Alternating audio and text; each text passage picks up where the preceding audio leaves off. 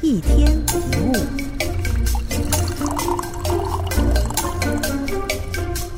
大部分人对于感觉是害怕的，因为我们教养的一部分就是要含蓄，不要流露自己的感觉。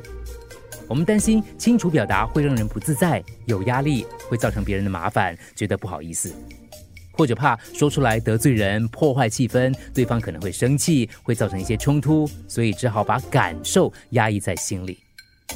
不满不敢说，想法不敢说，生气不敢说。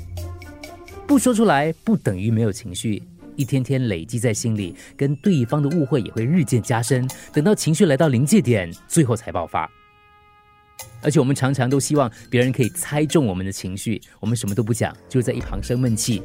我们常常假定对方理所当然应该知道，他应该知道我在想什么，他应该知道该怎么做，就像指望对方会读心术一样。你的感受是自己的，你的需求也是自己的事。你觉得不开心，有很多不满，但对方可能没有问题，也真的不知道你不满。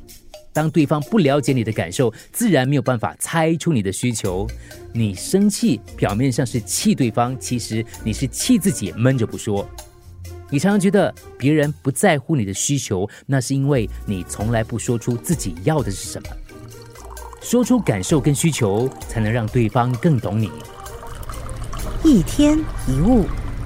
除了各大 Podcast 平台，你也可以通过手机应用程序 Audio 或 UFM 一零零三 SG Slash Podcasts 收听更多一天一物。